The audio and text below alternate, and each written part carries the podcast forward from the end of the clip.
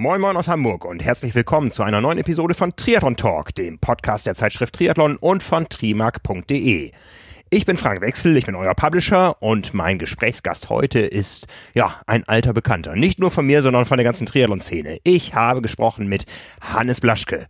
Wir haben Hannes vor einem Jahr mit dem Lifetime Award der Zeitschrift Triathlon geehrt für sein Lebenswerk auf der Sailfish Night of the Year und diesen Preis hat er wirklich verdient. Denn Hannes war es, der den Triathlon und den Mythos Ironman eigentlich so richtig in äh, Deutschland verankert und äh, importiert hat. Ja, er war schon früh beim Ironman auf Hawaii am Start und hat danach ein Geschäft daraus entwickelt, das sich nennt Hannes Hawaii Tours. Hannes führte nicht nur die Wettkampfreisen zum Ironman Hawaii durch, sondern in alle Welt und von einer dieser Wettkampfreisen ist er gerade zurückgekehrt. Er war, und da bin ich ein bisschen neidisch drauf, er hat eine ein Ironman, eine Langdistanz dieses Jahr live erlebt. Er war auf Cozumel.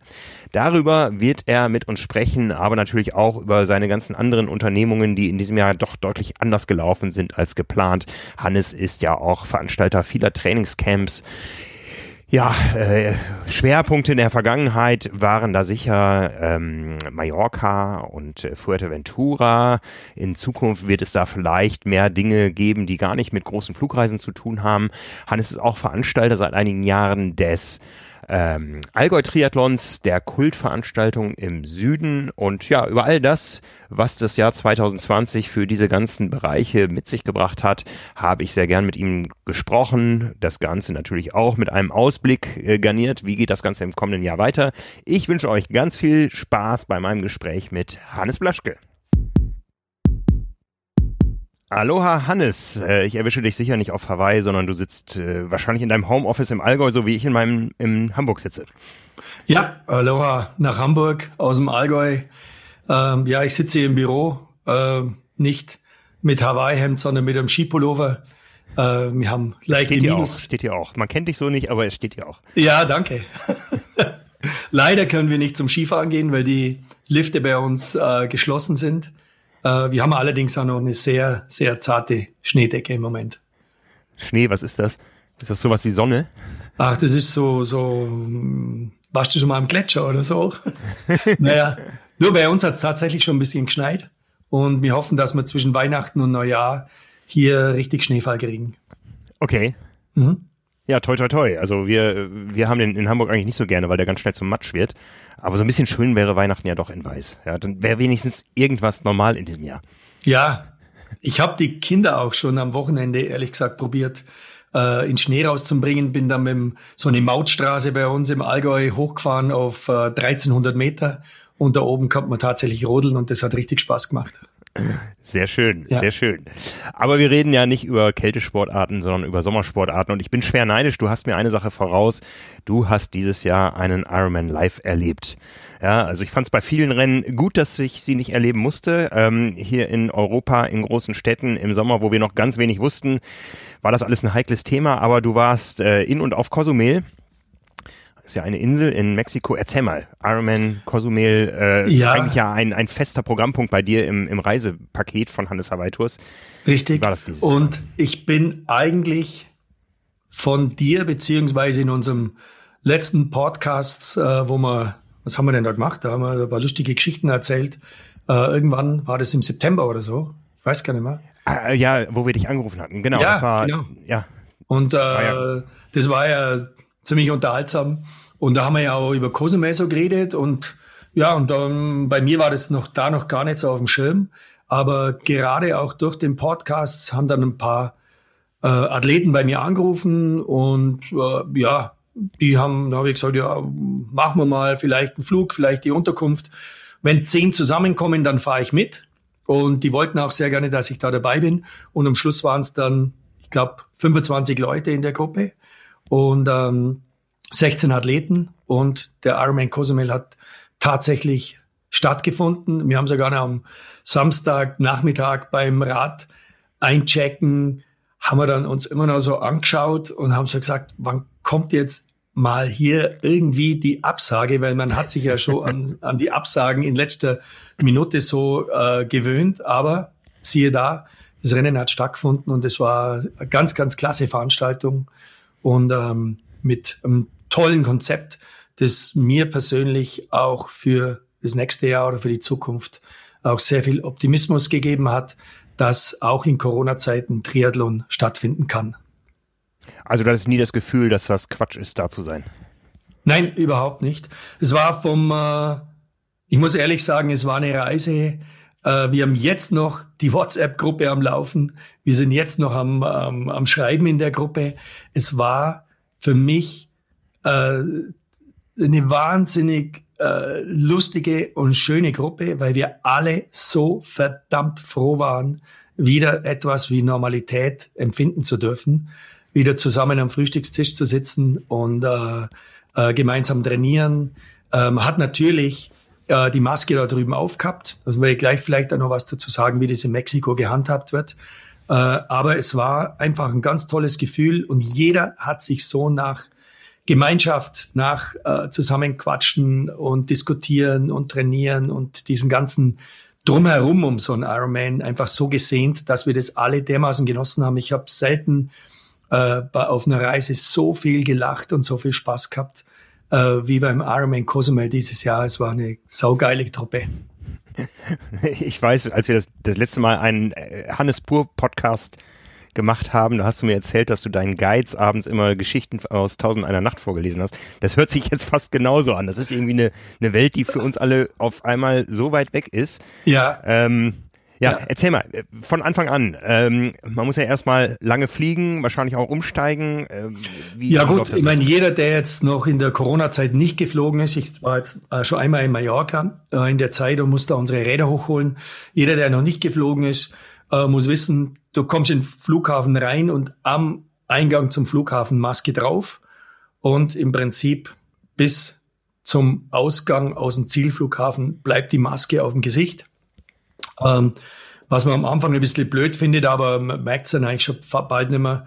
Zum Essen dürfen sie natürlich runtermachen im Flieger und zum Trinken, aber das ist auch alles. Und äh, ansonsten ähm, sind diese Formalitäten beim Fliegen eigentlich eigentlich fast gleich, fast kein Unterschied. Die Flieger werden auch richtig voll gemacht und äh, ich habe auch noch von keinem, von keiner Infektion gehört bei einem Flug.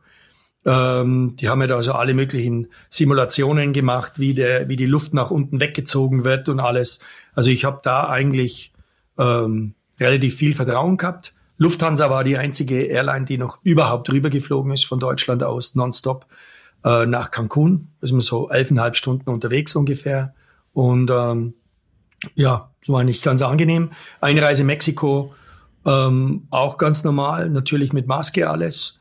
Und ähm, das hat eigentlich alles ziemlich normal funktioniert. Natürlich hat man da eigentlich, weil da viele Leute zusammenkommen, hat am ehesten Angst, dass man sich vielleicht was aufschnappt, dass man äh, sich infizieren kann. Aber man hatte das eigentlich so akut nie, aber latent schwingt es natürlich mit.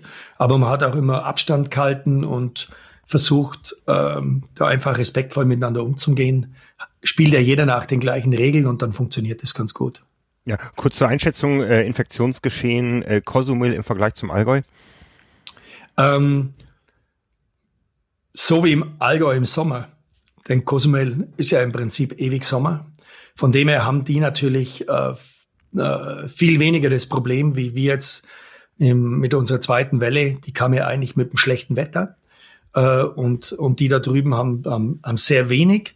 Sie haben es auf der einen Seite, weil sie sich natürlich viel im Freien bewegen, wegen den Temperaturen. Aber man muss auch sagen, sie haben sehr wenig, weil sie sich, und da möchte man dann vielleicht so als als Deutscher überrascht sein. Wir meinen ja immer, wir machen alles so gründlich äh, und die Mexikaner eher so, so hudelig oder so. Äh, das stimmt überhaupt nicht. Die haben da drüben ganz, ganz klare Regeln. Es bewegt sich niemand in Öffentlichkeit ohne Maske. Ähm, und da gibt's auch keine Querdenker-Diskussionen da drüben und keine Demonstrationen. Es ist ganz normal, wenn jemand aus dem Haus geht, dass er die Maske aufzieht. Ich habe niemand ohne Maske gesehen. Berichtet wurde mir, dass im Frühjahr die Leute, die es nicht gemacht haben, äh, keine Strafe zahlen mussten, sondern die sind 24 Stunden äh, in die Gefängniszelle gekommen, haben Zeit zum Überlegen gehabt. Äh, und wenn sie nach 24 Stunden dann gemeint haben, sie müssen es noch nicht aufziehen, durften sie nochmal 24 Stunden reingehen, bis sie es kapiert haben. Und ähm, mit der Abschreckungsmaßnahme ist es da in Cozumel hat es super funktioniert. Natürlich haben die extrem Interesse daran. Cancun, Cozumel, die leben natürlich sehr, sehr stark vom Tourismus, dass die da möglichst Corona-frei bleiben und haben das richtig durchgezogen da. Ja, ich habe das mitbekommen. Ich war ja, wäre ja mit euch zum Ironman Südafrika geflogen und da gab es ja massive Proteste gegen das Rennen aus der lokalen Bevölkerung, die gesagt haben, nein, wir haben hier andere Sorgen. Wir möchten nicht, äh, dass jetzt hier aus allen Teilen der Erde das Virus eingeschleppt wird. Ähm, gab es sowas in Mexiko auch in Cozumel oder oder steht da Nein. der Tourismusgedanke äh, dann doch im Vordergrund? Ähm, ich glaube, dass die Mexikaner per se anders drauf sind äh, als die Südafrikaner, was das angeht. Ähm, ich glaube, in Südafrika, ich glaube nicht, dass die in den Townships da dagegen äh, protestiert haben. Da gibt es ja sehr krasse äh, Unterscheidung zwischen den Reichen und den Armen da unten. Ich denke, dass das eher die, ähm, die reicheren Weißen waren, die sich da irgendwie drüber aufgeregt haben. Äh, in Mexiko äh, gibt's die Schicht so gut wie überhaupt nicht, auf Cozumel jedenfalls. Und da sind, äh, wir wurden da absolut freundlich empfangen von allen äh, wie, wie zuvor sogar natürlich noch freundlicher. Das Hotel äh, hat uns äh, sehr, sehr hoch angerechnet, dass wir äh, gekommen sind. Äh, ich habe sogar vom, äh, vom Renndirektor dann noch ähm, einen Preis, einen Ironman-Pokal ausbekommen, äh, wie jeder der drei äh, Altersklassensieger. Da war, bin ich ganz stolz drauf. Der steht bei uns oben. Ähm, auf unserem Pokalbrett. Da schaffen es nur wenige wie dein äh, Award, wo ich bekommen habe, mein Lifetime Award letztes Jahr, der mich ja auch brutal gefreut hat. Und neben dem steht jetzt so ein M-Dot für besondere Verdienste um den Ironman Cozumel habe ich den bekommen. Das hat mich natürlich tierisch gefreut. Und äh, ja, es sind so, sind so kleine Nettigkeiten, äh, wo man dann einfach merkt, Mensch, auch in schweren Zeiten muss man da zusammenhalten und das wird auch gewürdigt. Ja, wie war das Rennen so jetzt von der Größe im Vergleich zu sonstigen Jahren? Du warst ja, glaube ich, jedes Jahr da. Ja, also das Rennen hat man, ich habe ja das äh, Rennen im ersten Jahr nicht erlebt. Ähm, das war, glaube ich, 2009. Ab 2010 bin ich da. Ähm, aufgrund eines Anrufs eines Athleten, der vermutlich allen Hörern bekannt ist, äh, nämlich äh, von Lothar Leder. Der mhm. war beim ersten Rennen in Cozumel, der war ja ein absoluter Vielstarter, der ähm, der Lothar hat jedes Rennen abgegrast, was man so abgrasen konnte. Äh, der ist äh, nach Deutschland zurückgekommen und das Erste, was er gemacht hat, hat mich total begeistert angerufen, hat mir das Hotel geschickt, hat mir gesagt, Hannes, wenn da nicht hinfährst, bist selber schuld, äh, mach deine Reise hin, das ist mega. Und ähm, dem Ratschlag bin ich dann ausnahmsweise mal gefolgt vom Lothar Manchmal ist es besser, seinen Ratschlägen nicht zuzuhören. Aber dem bin ich dann gefolgt und äh, habe dann, ähm, hab dann eine Reise eben gemacht. Ab 2010 war da drüben und habe das Rennen praktisch äh, von Anfang an erlebt und hat so angefangen mit 1000, 1500, 2000 und dann waren sie tatsächlich mal bei 3000 Teilnehmern. Und dann kamen aber im Süden von USA, ich glaube, das war dann in ja, ein Arm in Florida gab's ja und dann kam noch mal irgendeiner dazu. Ich habe so Texas kam dazu und was kam da im Süden noch für einer dazu im späten, im Spätherbst, November. Da kam irgendein Rennen auch noch dazu im Süden von den USA und der hat dann so die Amis ein bisschen zurückgehalten und dann ging es wieder so auf 2000 zurück und dieses Jahr waren es knapp 1000, die äh, auf die Strecke gegangen sind. Mhm, mh. Also schon deutlich weniger als normal, ähm, aber immerhin ein Age Group Rennen von 1000 Teilnehmern. Nicht, ich sage mal, so eine isolierte Blase wie in Daytona Beach, wo, ich glaube, was waren 50 Männer, 50 Frauen am Start. Ja, äh, aber auch 1000 Age Group an, an Ach, waren? Ja, ja. Hm. Oh, ich habe ich hab nur das, äh, das Profirennen gesehen. Nee, da gab's auch ein Age-Group-Rennen, das ging dann sogar raus aus dem Stadion. Also das war äh, Challenge Daytona, hat ganz normal stattgefunden. Ach, alles klar, das überrascht mich jetzt, aber super. Toll, dass Sie das auch gemacht haben und Sie haben es bestimmt auch mit einem, äh, mit einem super Konzept gemacht. Ähm, das war ja, das war ja der, der Workaround, äh, den man uns offen äh, gehalten hat. Äh, es hieß, es gibt keine Medienakkreditierung, aber wenn ihr im Age Group start, im Age Group Rennen startet, dann seid ihr schon im Stadion, dann schmeißen wir auch nicht raus. Ah, alles klar, alles klar. Äh, aber ja, ja, ja. ja, ja, drum waren da auch mal so dann im Ziel im Zielbereich von Daytona, da war es ja mal so ein bisschen grenzwertig, die Bilder, die man da gesehen hat. Da waren die Leute. Du, du, du, musst die Bilder, du musst die Bilder, den Film mal anhalten, dann siehst du, wie die Leute da sich zum Anschreien die Masken runtergezogen haben. Ah, haben sie? Ja. Okay, okay. Also ich habe da, mir ist das schon aufgefallen bei der Übertragung, dass das so, da habe ich gedacht, uh, so an, ja, der, ja. an, der, an der Grenze. Aber ähm, das war zum Beispiel in Cozumel, wenn ich das noch kurz sagen darf, so diese Eckpunkte der, äh, des, des, des Konzeptes da, war klar, es gab keine Wettkampfbesprechung. Es gab eine aber digital. Also konnte man im Prinzip sich das irgendwann auf, auf dem Hotelzimmer runterziehen, sich mhm. das anschauen. Es gab äh, vier Gruppen, in die man sich einteilen konnte. Also im Prinzip viermal 250 Personen, die dann in einem bestimmten Timeslot ihre äh, Startunterlagen abgeholt haben, die dann in einem bestimmten Teilslot, Timeslot dann auch ihr Fahrrad abgegeben haben, äh, ihre Beutel hingehängt haben, alles selber gemacht. Äh, also niemand hat da irgendwie was äh, in die Hand genommen. Die Leute haben ganz selber ihre Räder dahingestellt und alles. Also da ging alles komplett entspannt, natürlich unter freiem Himmel alles ab. Und ähm, am Rennmorgen ähm, war auch genügend Platz einfach in den Wechselzonen, dass man den Mindestabstand hat einhalten können. In die Busse, äh, die dann die Leute zum Start gebracht haben. In Cozumel ist ja eine One-Way-Schwimmstrecke, äh, was übrigens allen schlechten Schwimmen da draußen vielleicht so als kleiner äh, Tipp von mir, Geheimtipp Cozumel.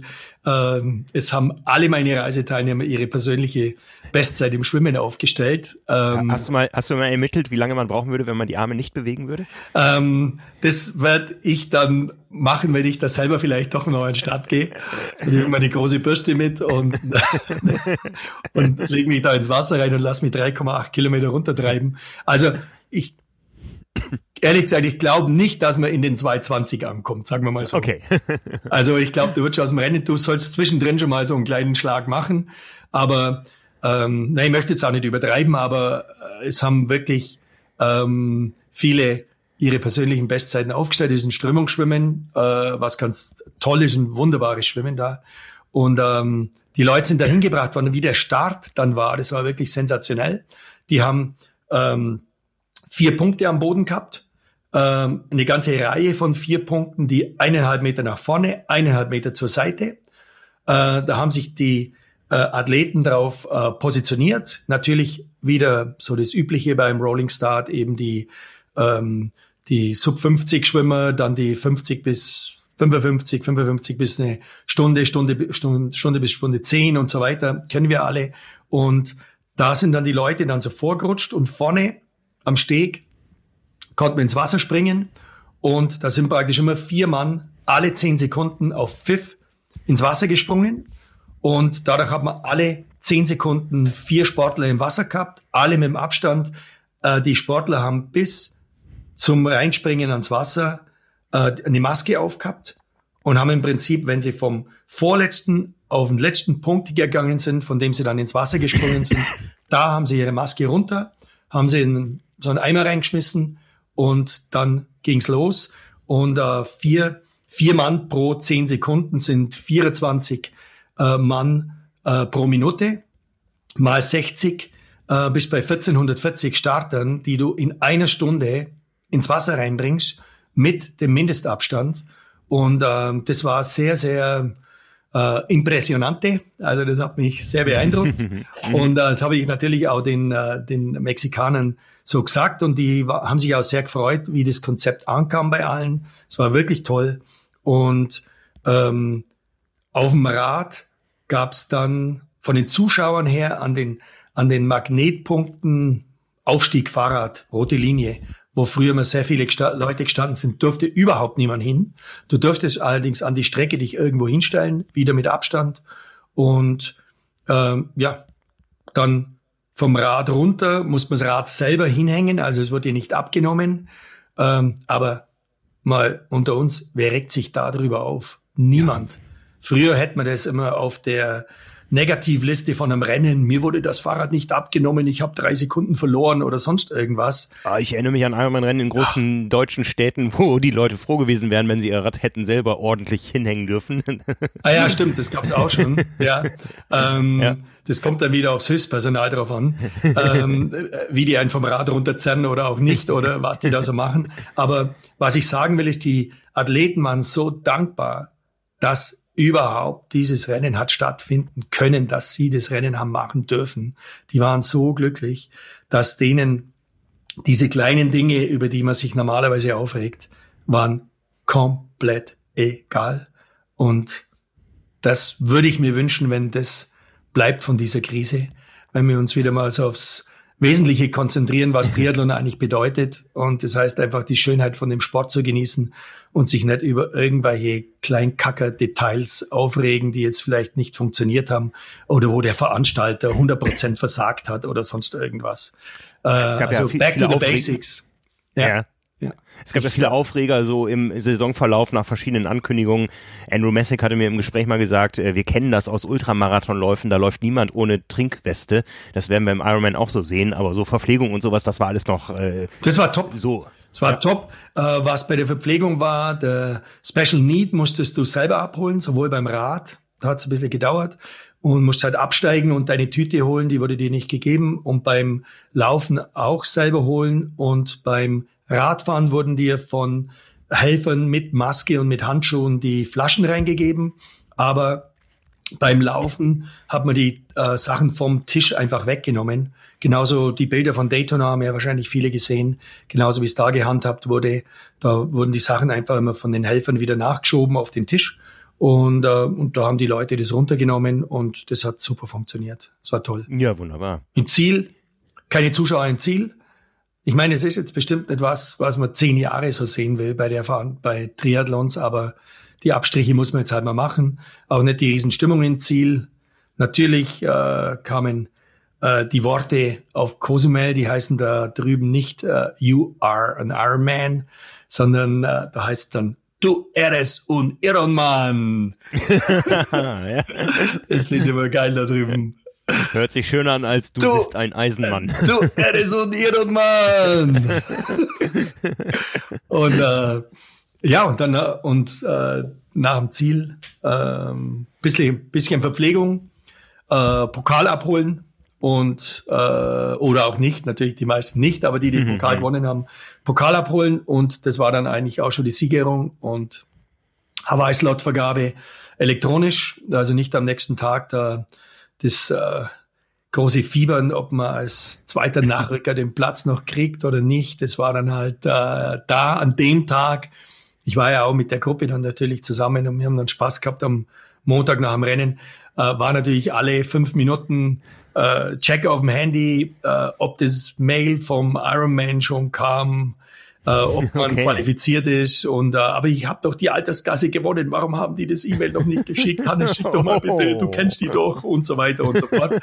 ähm, ja, da weiß ja jeder, glaube ich, der mal in Richtung Quali unterwegs war, dass es dann eins ist, das Rennen zu beenden, sich darüber zum Freuen. Ich habe die Quali oder bin ganz knapp dran und dann noch das andere, bin ich vielleicht doch noch irgendwo disqualifiziert worden, äh, bin ich in der Ergebnisliste, haben die meinen Chip ausgelesen und und und und da kommen oh, ja tausend Zweifel dann wieder, die kennen wir alle und dann wartet man natürlich auf das, ähm, auf den erlösenden Moment, wenn man äh, normalerweise dann vor dem äh, Tisch, wo man sich einschreibt, seine Kreditkarte abgibt, 1000 Dollar abgebucht werden und man einen Freudentanz bei dieser Gelegenheit vollführt.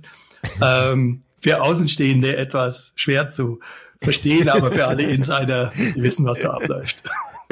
Wie, wie, wie war das dann mit Nachrückern? Hatte man dann irgendwo eine gewisse Zeit, in der man seinen ja. Slot bestätigen musste, damit ja. der nächste Du hast, ähm, glaube 48 Stunden Zeit, deinen Slot zu bestätigen.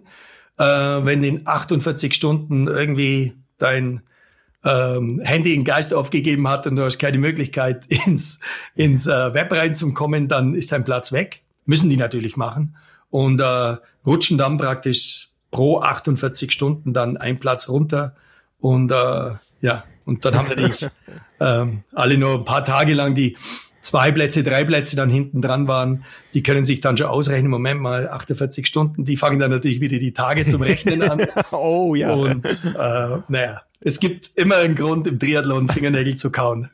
Ist das noch durch die Mensch äh, Genfer Menschenrechtskommission gedeckt, diese lange Frist? Ja, ähm, müsste man sich mal juristisch damit beschäftigen. Ja, ja. Ja, äh, wow.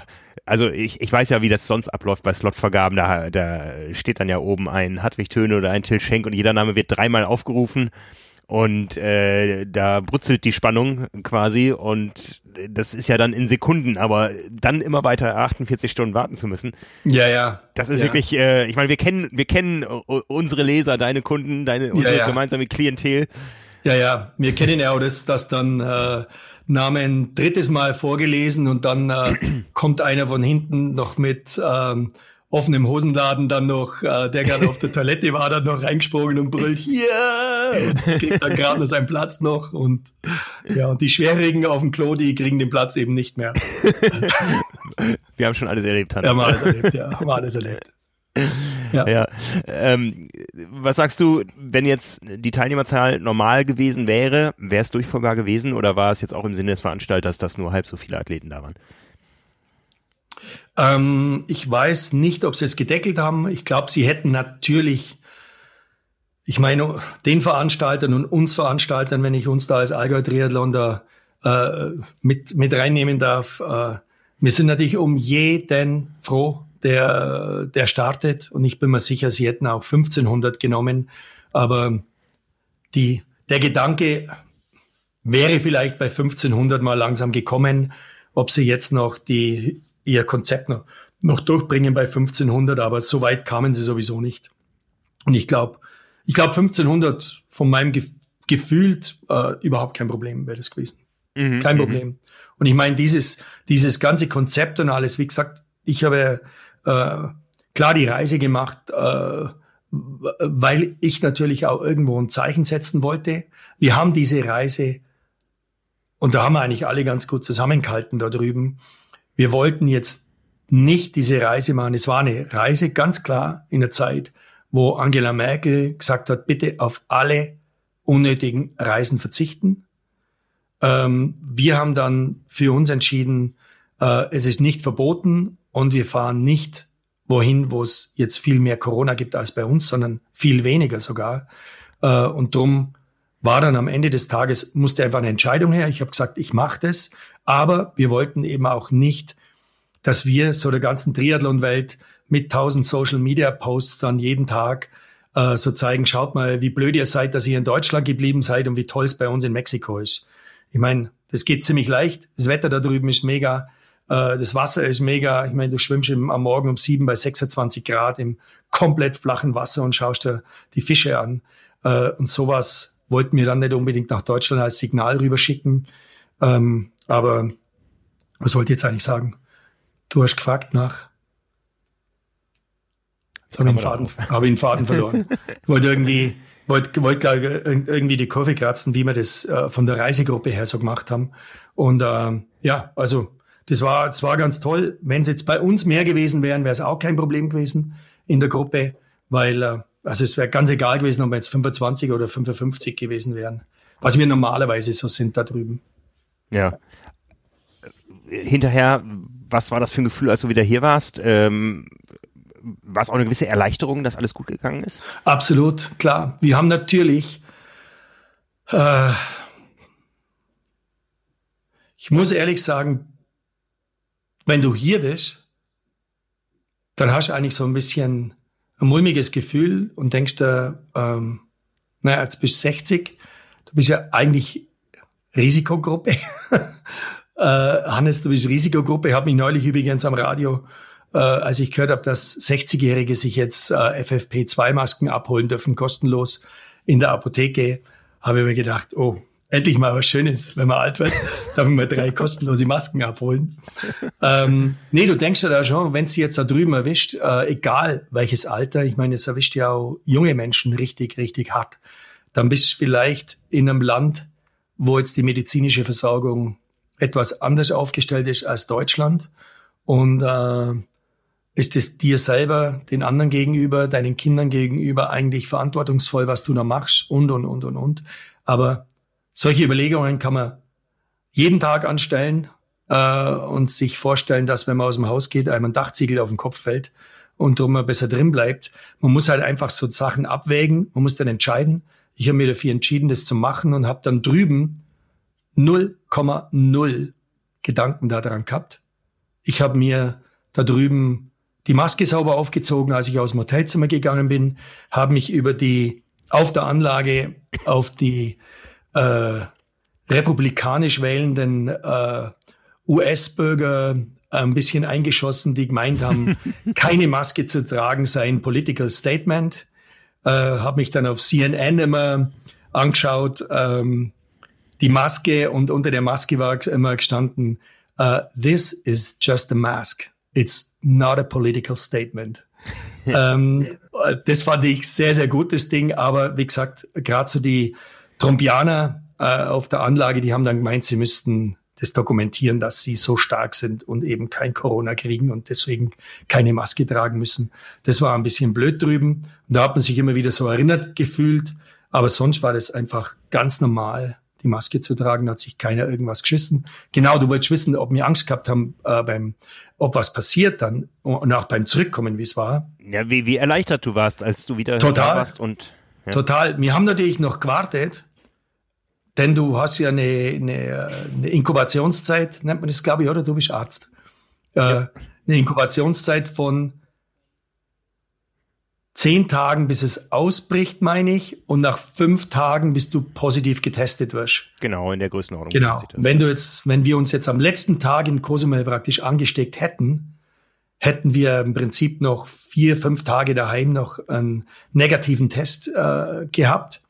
Ähm, und drum haben wir ja alle fünf Tage in die Quarantäne gemüsst oder müssen. Und äh, also ich zumindest, weil ich äh, wie haben die Ärzte zu mir gesagt in unserer Gruppe? Sie müssen nicht in Quarantäne, weil sie einen systemrelevanten Job haben. Ähm, ein kleiner buckliger Reiseveranstalter wie ich hat natürlich keinen systemrelevanten Job äh, und muss deshalb in Quarantäne gehen. Haben wir das geht nur außerhalb der Triathlon-Welt. Also die Triathlon-Welt ohne dich würde auch nicht funktionieren. ja, also okay, aber die Triathlon-Welt äh, ist vielleicht auch nicht systemrelevant. Vielleicht sind wir einfach zu klein. Und ähm, Jedenfalls ähm, bin ich dann in Quarantäne gegangen, habe die fünf Tage abgewartet, habe dann meinen Negativtest gemacht und musste bei die sechs Tage in der Quarantäne bleiben. War natürlich immer mit den anderen in Kontakt, niemand was passiert und na, dann wurde die Erleichterung natürlich immer größer. Wir haben aber alle drüben schon gemerkt, äh, das Ding war bombensicher, was wir da gemacht haben. Also da war, mhm, mhm. da war keine, da war keine Situation dabei, wo man dann gesagt hat, uh, jetzt ist aber irgendwie, was weiß ich. Und von dem her war man eigentlich sehr optimistisch, dass nichts passiert ist. Es ist nichts passiert, war super.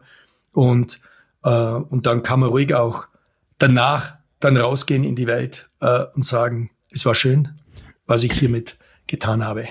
Ja, ja, äh, spannende Geschichten und äh, Geschichten, die einem Hoffnung machen. Aber so ja. insgesamt war das Jahr ja für euch jetzt kein, ja, wie ihr es euch gewünscht hättet. Es ging los damit, dass ihr auf einmal vor der Situation standet, dass ihr ganz viele Menschen ähm, aus dem Ausland zurückholen musstet, weil sie da gestrandet waren, als der Lockdown vor allem über Spanien erstmal herbrach und ähm, eure Trainingslager in Fuerteventura größtenteils zu dem Zeitpunkt voll waren.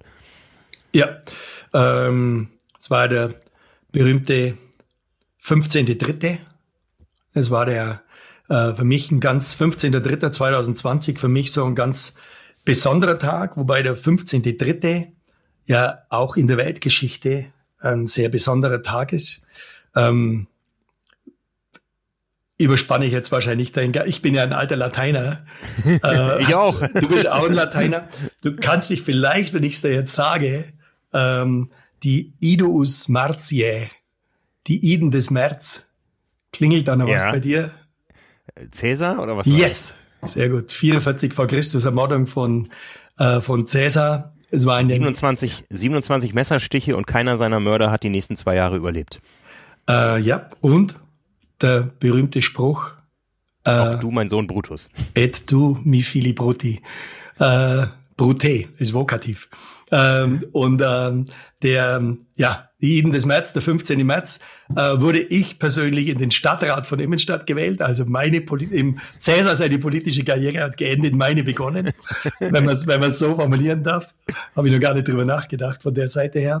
Und äh, meine, ähm, ich wollte eigentlich ähm, eine kurze, kurz in die Wirtschaft gehen mit meinen äh, Stadtratskollegen äh, eine halbe trinken und mich dann eigentlich in VW-Bus reinsetzen und Richtung Spanien fahren mit unserem Anhänger, mit unserem Kulthänger und die ganzen Mieträder und alles nach äh, Mallorca runterfahren. Das mache ich jedes Jahr. Die Fahrt macht mir unheimlich viel Freude jedes Jahr, so in Süden zum Fahren, vom kalten Allgäu nach Barcelona runter. Und ja, ist zwar ein langes Ding, ein langer Riemen, aber macht mir Spaß. Und an dem Abend haben wir dann beschlossen, ne, da bleiben wir dieses Mal irgendwo in Frankreich auf dem Parkplatz stehen und die lassen uns zwei Monate nicht mehr raus und reinfahren. Und dann haben wir darauf verzichtet und dann fing eben der ganze, äh, das Ganze an, dass wir so viele Personen dann draußen hatten, in den in Lanzarote hatten. Da sind Leute am 15.3. hingeflogen und die konnten am 16.3. schon nicht mehr aus der Hotelanlage raus. Äh, da war die Guardia Civil an der Tür gestanden und die dürften nicht mehr zum Radfahren gehen, die dürften nicht zum Laufen gehen, die dürften im hoteleigenen Pool nicht mehr zum Schwimmen gehen.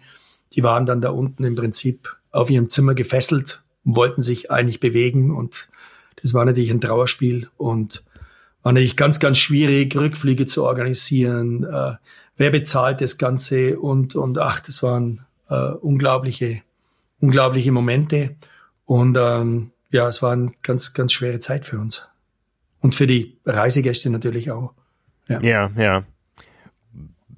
War dir damals schon klar, was das überhaupt für einen Impact auf das ganze Jahr haben würde? Oder war das irgendwie so, äh, ach, da müssen wir jetzt schnell durch? Wann wurde dir das klar, das ist noch nicht vorbei und das dauert und das dauert bis heute? Tja, ich glaube, der Mensch hangelt sich ja dann so im Moment, im Moment immer bloß so ein paar Tage voraus äh, von seinem Tun.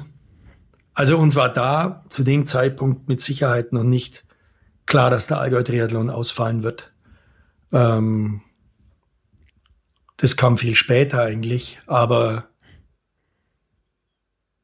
dass das Frühjahr kaputt ist, war da eigentlich klar das war da eigentlich klar, dass da, dass da alles auseinanderfällt. Man hat ja dann auch die Leute nicht dann irgendwie nur nach hinten gebucht in Mai rein oder sonst irgendwas. Das war eigentlich ziemlich schnell klar, dass das ein richtiger Meteoriteneinschlag ist. Und hm. ähm, ja, und es war natürlich uns auch dann relativ schnell klar, dass wir als Reiseveranstalter da in einer ganz kniffligen und blöden Situation sind. Äh, das Verbraucherrecht in Deutschland ist sehr, sehr stark. Und wenn du aber dann Veranstalter bist und du hast es dann mit Fluglinien und du hast es mit Hotel zum tun, äh, gilt kein Verbraucherrecht, ähm, sondern nur das, das Kaufmannsrecht. Äh, und da sind die, die Rückzahlungsmodalitäten ganz, ganz anders. Und ähm, das heißt, als kleines Beispiel, was mir mit der Condor zum Beispiel passiert ist. Ähm, 4.4., das war 4. April, wäre ein Flug nach Mallorca gewesen mit der Condor. Die Condor ähm, an dem Tag konnte aus dem Flughafengebäude auf Mallorca niemand mehr auf die Straße gehen, geschweige denn ins Hotel zu fahren. Das Hotel war ja auch schon geschlossen. Das öffentliche Leben war tot auf Mallorca. Und dann sprichst du mit jemandem von, äh, von Condor und sprichst dann halt drüber, dass ja die Flüge storniert sind und dass die Flüge ja sowieso nicht stattfinden und dass sie darum dir doch das Geld bitte für die Gruppe zurückzahlen sollen, wo du natürlich den ganzen Leuten das Geld bezahlen musst, deinen ganzen Kunden. Und die Dame von der Condor sagt dann, äh, der Flug nach Mallorca findet ja statt. Und dann sage ich, dann sagst du, ja, aber da kann ja nicht mal jemand aus dem Flughafengebäude rausgehen. Und sagt die zu dir ganz trocken, äh, Herr Blaschke, unser Vertrag geht bis zum Gepäckband in Mallorca und dann endet unser Vertragsverhältnis. Wir fliegen. Mhm. Ja. Die sind da leer runtergeflogen. Das war für die billiger, wie alles zurückzuzahlen. Äh, und wir haben dann halt nichts bekommen da dafür. Und so ist es uns halt massenweise gegangen. Äh, oder du kriegst irgendwie was von der Airline, die Bearbeitungszeit für äh, Ihre Anfrage beträgt 330 Tage. Äh, dieses Schreiben ist maschinell äh, äh, erstellt. Bitte nicht äh, antworten. Ähm, mhm. Oder natürlich auch die Hotels, die wir vorausbezahlt haben auf Mallorca. Unsere Partner da unten, die gaben uns dann halt auch zu verstehen, wir sollen doch bitte lieber nächstes Jahr äh, unsere Vorkasse oder unsere Bezahlung, was wir bezahlt haben, einfach abwohnen, weil sie seien einfach nicht imstande, uns das jetzt zu bezahlen, auch wenn sie es müssten. Und äh, dann haben wir im Prinzip das Geld jetzt alles irgendwo außen geparkt, mussten selber einen großen Kredit nehmen und äh, sind natürlich jetzt in einer Situation, wo wir auch von anderen natürlich abhängig sind, wenn die Hotels in Mallorca jetzt pleite machen. Ich meine, das Haus wird noch stehen, das Hotel wird es nächstes Jahr auch wieder geben, nur ist es noch der gleiche Besitzer von dem wir noch Geld bekommen oder ist der Konkurs gegangen und wir kriegen gar nichts mehr. Mhm. Also wir sind halt mhm. gerade in einer sehr, sehr großen Ungewissheit, äh, was passiert. Nichtsdestotrotz ähm, haben wir ja unser ganzes Programm äh, wieder aufgestellt für nächstes Jahr, auch für die Trainingslager und äh, haben auch jetzt im November ein äh, überraschend erfolgreiches Schwimmcamp. Der Christoph Fürleger, der hat ja da als, als Schwimmer natürlich und als, als Super Campleiter natürlich auch so seine, seine, seine, seine, seine, seine Fans und sein Stamm, äh, der da immer mitfährt, aber auch viele neue sind hingefahren und wir waren mit 50 Leuten jetzt im Schwimmcamp unten auf Fuerteventura in Pleitas und äh, natürlich auch nicht mit dem Buffet, wie es die letzten Jahre war und nicht mit dem Luxus, der in dem Hotel normalerweise herrscht. Aber auch da waren die Leute alle glücklich, dass man überhaupt was machen konnte. Und äh, mhm. ja, und, und so, so ist die Situation jetzt gerade. Und Silvestercamp findet auch statt. Und ähm, wir wollen dranbleiben, haben unser Programm allerdings natürlich so auch angepasst auf mehr Inlandstourismus. Wir haben ja letztes Jahr oder äh, diesen Sommer eigentlich schon reagiert und haben ein paar Camps hier im Allgäu gemacht. Und äh, das war echt toll. Äh, schönes Wetter gehabt, hätte auch anders kommen können, ist halt immer so. Aber auch da ist mal beim Regentag, sind die Leute ganz anders drauf wie in Fuerteventura. Wenn es da mal einen Tag regnet, dann kommen sie zu dir und sagen dir so ungefähr, ey, wieso regnet es hier? Ich habe doch Sonne gebucht. I want my money back. Und äh, hier im Allgäu sind sie froh um jeden Tag, an dem Sonne scheint und gehen eher von Regen aus. Also die Erwartungen sind einfach jetzt ganz anders geworden bei den Leuten, was, was sehr Positives ist eigentlich. Ja, Stichwort I want my money back. Ähm, wie viel Solidarität hast du unter den Triathleten selber erfahren dürfen? Ähm, oder gab es da auch äh, in großen Massen Leute, die einfach eure Situation nicht verstanden haben?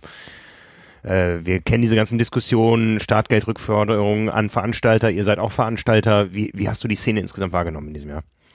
Ähm, also da muss ich ein bisschen unterscheiden zwischen Reise und zwischen Triathlon. Mhm. Bei den Reisen ist ja was viel Persönlicheres, sage ich jetzt mal. Beim Allgäu-Triathlon oder bei so einem Triathlon starten ja viele Menschen, die du auch, die halt einfach beim Allgäu-Triathlon starten, bei Hannes Hawaii Tours fahren eigentlich viele mit, die uns schon kennen und die schon mit uns auch unterwegs waren. Und da, das war schon, muss man schon differenzieren. Ähm, ich habe bei, es waren ungefähr 150, 150 Gäste, die aus den Krisenregionen vorzeitig dann zurück mussten oder das Trainingslager abbrechen mussten. Und ähm, bevor wir denen jetzt einfach so ein Formular schicken, äh, so ein kaltes, wo dann drin steht, äh, ja, Spende, Spende oder willst du alles zurück? Äh, da kreuzen die Leute natürlich eher alles zurück an als irgendwie Spende. Und äh, das war auch nicht unser Stil irgendwie. Und ich habe dann, ich habe dann zu meinen Leuten gesagt, gebt's mir einmal die komplette Liste mit allen Daten drauf. Ich rufe jeden einzeln an. Und das habe ich dann gemacht.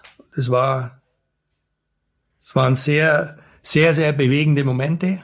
Ich erinnere mich, wir haben in der Phase mal telefoniert. Für mich, das war echt brutal. Äh, du rufst eigentlich an und ja, redet, die sagen, jedes Gespräch war anders. Ich konnte nicht mehr als 10, 15 am Tag schaffen, weil die eigentlich relativ lang waren, alle die Gespräche, und sehr, sehr intensiv waren die Gespräche auch.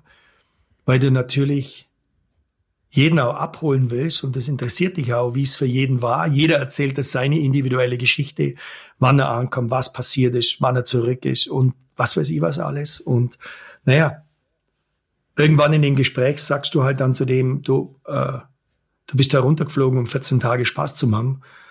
Du warst nach dem ersten Tag eingesperrt und bist nach zehn Tagen zurückgeflogen. Äh, es war alles andere als ein Triathlon-Trainingslager.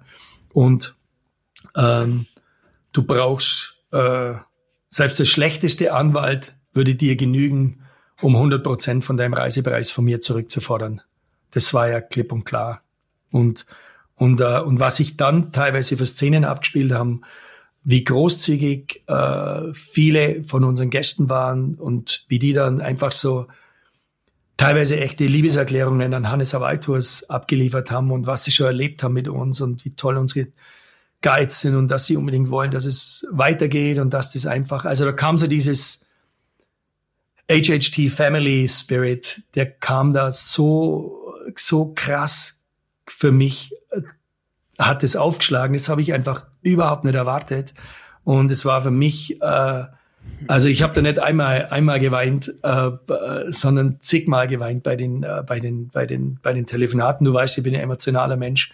Und es hat mir wirklich, das hat mir wirklich tief berührt. Und es hat mir mir persönlich auch einfach dann eine wahnsinnig viel Kraft gegeben. Und äh, dann einfach zum sagen, hey, die mir die Leute wollen das da draußen, dass es uns gibt und wir kämpfen weiter.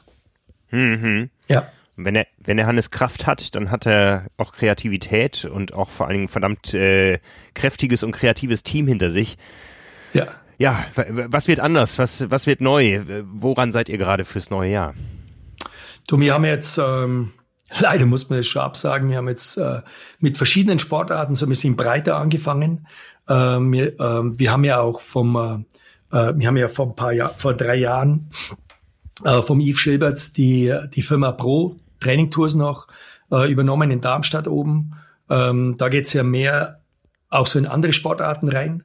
Oh, Leichtathletik ist da auch noch dabei und da haben wir jetzt auch so ein Langlaufcamp noch anfangen wollen. Muss man leider, weil es am 9. Januar angeht und der, der harte Lockdown ist ja bis 10. Januar. Von dem her muss man das absagen. Ähm, haben wir also auch mit anderen Sportarten bei uns jetzt angefangen. Wir machen mehr Camps im Allgäu ähm, und äh, wollen über, ähm, wir haben jetzt so eine, so eine Unterseite jetzt angefangen, die heißt Gruppetto und, äh, und wollen jetzt über, über Gruppetto praktisch so ähm, unser, unser Allgäu äh, vermarkten und äh, in unserem Allgäu einfach mehr machen, was mir eigentlich immer vorgeschwebt ist. Ich kann mich erinnern, ich habe vorher äh, Lothar Leder äh, erwähnt. Ich habe, ich glaube, es war 1998 oder sowas, habe ich äh, am Oberjoch oben mal schon das erste Triathlon-Camp im Allgäu gemacht. Mhm. Ähm, und äh, damals nur mit meinem alten grünen Bianchi-Bus und ähm, hoch Tamberg-Runde gefahren und alles war super, super geiles Camp.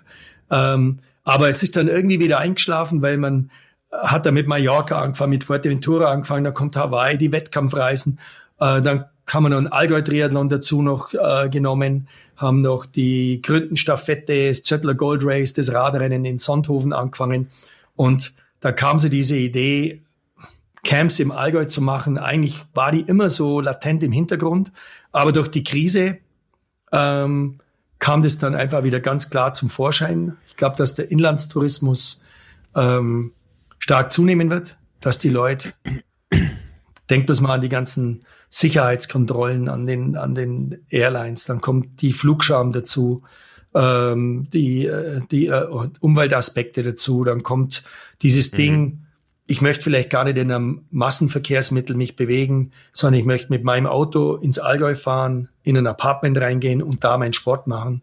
Ähm, das äh, wird, denke ich, stärker kommen und den Markt wollen wir natürlich bedienen und da wollen wir dabei sein und das sehen wir als unsere große Chance jetzt ich kann ja jetzt mal kurz spoilern, wir müssen uns gleich äh, gegenseitig rückversichern, dass wir es nicht rausschneiden müssen. Es läuft äh, parallel ein, eine Konferenz äh, von deinem Nebenzimmer zu meinem Nebenzimmer, wo äh, gerade unser Power and Pace Camp im Allgäu Ende Mai beschlossen wird. Oh. Besprochen wird. Oh, wunderbar. W wusstest du gar nicht? nee, aber nicht gewusst. Nee. Ja, also naja, das sind ja mit euch natürlich auch dran, das weiß ich natürlich, aber ich habe nicht gewusst, dass ihr jetzt da gerade drüber redet. Toll. Ja, ja, genau. Ende Mai, eine Woche Allgäu äh, Trainingscamp, ähm, Zielrichtungen, die Langdistanzen in Deutschland, die dann hoffentlich kommen, da kommen wir gleich noch zu. Und ja, ähm, ja ich kann euch bloß sagen, Ende Mai ähm, ist bei mir so das Bild Allgäu, grüne Wiesen, eigentlich gelbe Wiesen, weil da Löwenzahnblüte voll im, voll im Gange ist. Äh, gelbe Wiesen und im Hintergrund äh, schneebedeckte Berge. Abartig. Richtig, ja, wenn, richtig geil. Wenn der Alpsee noch zu kalt ist, wurde uns gesagt, können wir ins Freibad ausweichen und dann kommen wir alle zu dir und kaufen eine Pommes. Ja, und ich habe da, ich hab da ganz gute Beziehungen im Freibad. ja. Ich weiß. Ja, ja. ja ich habe es gerade äh, angedeutet, Langdistanzen in Deutschland, in diesem Sommer natürlich auch alles für euch ausgefallen, das ganze Expo-Geschäft, die ganzen äh, schönen Slotvergaben, über die, über die wir eben schon gesprochen haben.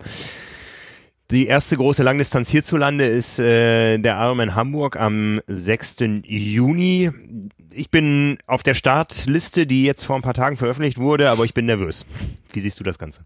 Du bist nervös, dass es stattfindet? Naja, ich sage mal, die, die Absage des Ironman Südafrika, wo ich mit euch sehr gerne hingeflogen ja. hätte, die ja. ähm, kam mir jetzt äh, rein physiologisch durchaus etwas entgegen, aber den Ironman Hamburg würde ich schon gern machen Anfang ja. Juni. Ja. Also ich habe mit, äh, mit, äh, mit Stefan Petschnik kürzlich geredet vom, äh, äh, von Ironman. Mit dem bin ich ja immer wieder mal in Kontakt und habe ihm auch berichten wollen, äh, wie toll das Konzept beim äh, bei seinem, ich meine, es gehört ja irgendwo zur Ironman-Familie dazu, bei seinem Ironman Cozumel war. Ähm, und ähm, wir sind davon von, unter den Veranstaltern ähm, schon stark am Arbeiten, dass wir da Konzepte herkriegen. Ähm, äh, auch mit Ironman äh, zusammen und äh, wollen da einfach für die Behörden auch was äh, irgendwo denen zeigen, ey, es ist eine Veranstaltung unter freiem Himmel. Ähm, äh, wir haben die Mindestabstände, wir können über den Rolling Start das machen, wir können über die äh, digitale äh, Wettkampfbesprechungen, digitale Siegerehrungen, wir können diese Mindestabstände, wir können das alles einhalten und ich hoffe, dass, dass die Politik jetzt dann anfängt, einfach zu differenzieren und einfach zum sagen, ähm, das sind äh, Leute in einer Turnhalle äh, ohne Klimaanlage, die sind einfach in einem, einem ganz anderen Risiko ausgesetzt als so Triathleten, die da in der freien Natur rumspringen. Ähm, ich hoffe, dass, sie, dass die Politik da zu differenzieren anfängt und wir können ihnen ja schon Daytona, äh, Cozumel, wir können denen ja schon zeigen, Leute, da hat stattgefunden und das waren keine Spreader-Events. Ähm, das hat funktioniert und, und, und wir schaffen das. Und ich glaube, dass irgendwann auch der Druck auf die Politik vom, vom Sport her so groß wird, dass, dass die einfach merken, die Leute müssen sich bewegen. Das ist auch mein großes Ziel jetzt neben dem, äh, neben dem, dass wir den Triathlon wieder äh, in Gang bringen, ich bin gerade an, an einem Konzept mit der Stadt am Arbeiten dran, dass wir das Freibad dieses Jahr hier in Emmenstadt viel früher aufmachen als normal, dass wir mhm. nicht nur schwimmen, sondern dass wir von Tischtennis, Trampolin und Fußball und Volleyballfeldern für kleine Kinder und, und, und, und, und, dass wir einfach so eine richtige Bewegungsmaschine daraus machen, dass die Kinder das, was sie jetzt alles verlieren, dass sie da wieder an den Sport rankommen und dass wir da wieder anfangen, die Menschen zu bewegen, weil klar, wir reden über Triathlon, wir reden über Triathlon auch im, ähm, im Hochleistungsbereich sehr gerne, aber was die Triathlon-Bewegung äh, insgesamt und die Sportbewegung insgesamt in Deutschland, wie wichtig die ist für das geistige und fürs körperliche Wohlbefinden von uns allen. Äh, das merken, glaube ich, alle Leute, die in Quarantäne sitzen, beziehungsweise die Kinder haben äh, die dann schon so einen schiefen Hals kriegen vom Dauern ins Handy reingucken, die sich die einfach nicht mehr rauskennen. Das ist äh, ganz, ganz wichtig, dass wir da äh, aktiv mhm. sind. Da fällt mir übrigens gerade ein, habe mich sehr gefreut. Ich habe äh, letzte Nacht. Hast du vielleicht gemerkt, ich bin ja in der Nacht mal aufgewacht, ich bin zu früh ins Bett gegangen gestern irgendwie. Ich weiß auch nicht warum. Ja, ich habe mich gewundert, wann deine Nachrichten kamen heute Nacht. Ja, ja irgendwie um zwei oder sowas. Und dann habe ich, ja, ja. dann habe ich, dann, dann habe ich gesehen, dass von dir was kam und du hast mir den, den Link geschickt vom Dave Orlovsky, von deinem, äh, vom Tod von ihm zuerst und äh, das Foto von dir mit ihm und dann den sehr, sehr liebevollen Epilog, den du auf ihn geschrieben hast. Ja, ähm, schön das hat mich, äh, das hat mich e-, echt gerührt, wie du das geschrieben hast. Das war, war ganz toll. Und Beileid auch noch für dich. Ich habe im Dave eigentlich nichts zu tun gehabt, aber man hat, man hat gemerkt, ähm, wie nahe es dir geht und du hast es ganz toll geschrieben. Und du hast auch geschrieben, dass du eigentlich dich bei Leuten wie den Dave eigentlich ganz, ganz tief verneigst vor denen, weil die damals irgendwo dieses große Abenteuer angefangen haben, dieses Abenteuer Ironman 1978 die haben es angefangen, du hast es importiert. Ja, okay, ich war da auch ein kleines Rädchen davon, aber das sind Leute, die, die, die einfach die Bewegung da äh, nach Europa gebracht haben und es war schön zum Lesen, dass du persönlich einfach auch dann über, über solche Leute dann in das ganze Thema reingerutscht bist und äh, ist einfach verdammt wichtig. Ja. Ja, ja. Äh, letztendlich, ich meine, wir, wir können zusammen zur Politik gehen, wir sagen, wir sind Zwillinge und am Ende sagst du denen dann, nee, wir sind gar keine Zwillinge, ich bin wirklich schon 60 und äh, schon sind alle Argumente da, dass Ausdauersport gut tut. Ja. Aber du wirst lachen, ich fühle mich manchmal wirklich wie 60. Ich habe mir am Sonntag beim Tischtennis spielen mit meinen Kindern beim Rundlauf die Wade gezerrt und musste abbrechen. äh, es war so Panne für mich meinen Kindern zum sagen, äh, Papa kann jetzt nicht mehr, weil ich habe mir gerade die Wade gezerrt beim Tischtennis spielen, wohlgemerkt. Also ja, ja, ja, ja. Äh, ich, ich, es tut manchmal nicht nur in der Wade weh, sondern es tut auch in der Seele weh. Denkst du, jetzt zeige ich mal meine Wade schon beim Tischtennis spielen, ist doch unglaublich. Ja, da, da bin ich eher präventiv unterwegs. Also bei uns hieß es schon oft genug im Garten, ähm, nee, ich spiele jetzt kein Fußball mit euch mehr. In zwei Monaten ist Ironman. Ja, das.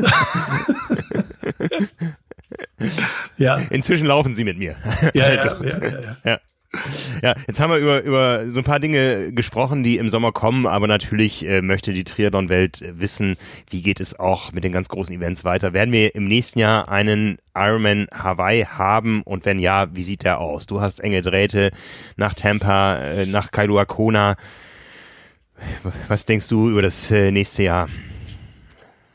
Ähm, ich glaube, dass es stattfindet. Ich glaube auch in Hamburg. Ähm, ich glaube, dass wir nächstes Jahr, äh, dass wir nächstes Jahr die Rennen sehen werden. Wir werden sie anders sehen, glaube ich. Äh, wir werden sie eben mit diesen Konzepten, glaube ich, sehen. Aber ähm, ich glaube, dass das, äh, ja, ich glaube eigentlich fest daran, dass das jetzt mit den, mit den, mit den Impfungen, mit den Impfstoffen äh, vorwärts geht. Und ähm, da ist jetzt doch, glaube ich, so viel ähm, so viel Schlanz dahinter und so viel Know-how dahinter, auch klar, mein Gott, ich, ich schimpf über keinen Politiker äh, und danach ist man immer gescheiter und kann immer sagen, hätte, hätte, hätte, Fahrradkette, das berühmte Ding, aber ähm, ist ganz, ganz schwierig, die Situation gerade für Politiker, was sie machen, was sie, wie sie auch die Wirtschaftshilfen verteilen, wie sie die Gelder verteilen. Das, da ist sehr viel Ungerechtigkeit mit Sicherheit auch dabei, aber das muss man erst ja. mal hinkriegen in so kurzer Zeit. Verpennt hat man vielleicht diese zweite Welle. Man hätte da mehr machen können. Ich glaube, man hätte aus der Corona-App mehr machen können. Ähm, und, äh, aber ich denke auch, dass es ein Lernprozess ist und dass wir jetzt einfach immer besser werden im Umgang äh, mit dem Virus und äh, dass wir jetzt das zusammen mit dem besseren Umgang, mit, äh, mit den besseren Tools, wie man gesellschaftlich damit umgeht, äh, und der Impfung, glaube ich einfach fest dran, dass wir nächstes Jahr äh, im Sommer unsere geliebten Events durchziehen können. Ich glaube, zwei Jahre am Stück halte ich das nicht aus. Geht mir ganz genauso und ich teile da deine Zuversicht und äh, auch deine Erwartungen. Also es kommt nach wie vor auf uns alle an, dass wir vernünftig bleiben, ja. dass wir auch äh, das Thema Impfung ernst nehmen. Ja, ja, es mag einzelne Bedenken geben und äh, ich verstehe da so diese totale Verweigerungshaltung nicht, die einfach auf mangelnder Bildung nur beruhen kann, weil wenn man die Erkenntnisse sich ganz klar anschaut, dann weiß man, Impfen ist was Gutes und gerade in einer solchen Situation ähm, müssen wir das Thema ernst nehmen nicht nur aus triathletischer Sicht, sondern auch aus gesellschaftlicher Sicht, aber aus triathletischer Sicht hoffen wir natürlich, dass es da im nächsten Jahr weitergeht und ich sehe viele gute Ansätze und ähm, ja. Schön wäre es natürlich, wenn wir, wenn wir beide den äh, den Hawaii-Qualifikanten das nächste Jahr in Hamburg dann äh, nicht nur den Lay mit dem Mindestabstand überreichen dürfen an einem Stab oder sowas, sondern wenn wir die qualifizierten Athleten dann wieder richtigen Arm nehmen können und einen richtigen Drücker geben können und das Ding äh, den Lay umhängen können und uns alle einfach wieder ein bisschen näher begegnen dürfen. Ich glaube, das fehlt uns allen unheimlich. Ja, da hoffe ich ja, dass du dich da an einen Kollegen von mir wenden musst, äh, weil ich ja selber dann hoffentlich diesen Lay von dir Oh ja, äh, überreicht bekommen. Sehr, sehr gerne. also es gibt große Ziele, auf die wir gemeinsam hinarbeiten. Hannes, es ist immer eine große Freude, mit dir zu sprechen. Ja, also ich glaube auf deine Erfahrung, deine Weisheit, ähm, auch wenn du noch nicht 60 bist, nicht wirklich, ich glaube das jetzt auch nicht. ähm, wo, wobei das, das, große Mikro äh, vor deinem Mund jetzt auf dem Bild hier so ein bisschen wie so ein Nikolausbart aussieht. Also, das passt schon. Ja, ich glaube, auf deine Worte hören viele, von daher danke ich dir sehr für deine Einstellung. Ja, wir müssen Optimismus daraus haben und ich habe gerade äh, für die Helfer vom Allgäu Triathlon äh, noch Weihnachtsgrüße geschrieben und ähm, die ruhigen Tage, die ruhigen Tage, die wir normalerweise im Jahr verbringen, werden jetzt ja für uns aktiven Menschen leider noch ruhiger. Und ähm, aber wir müssen einfach versuchen, mit Fantasie die ganze Geschichte aufzufüllen. Und äh, wir müssen aus den ruhigen Tage, ruhigen Tagen eben fantasievolle Tage daraus machen.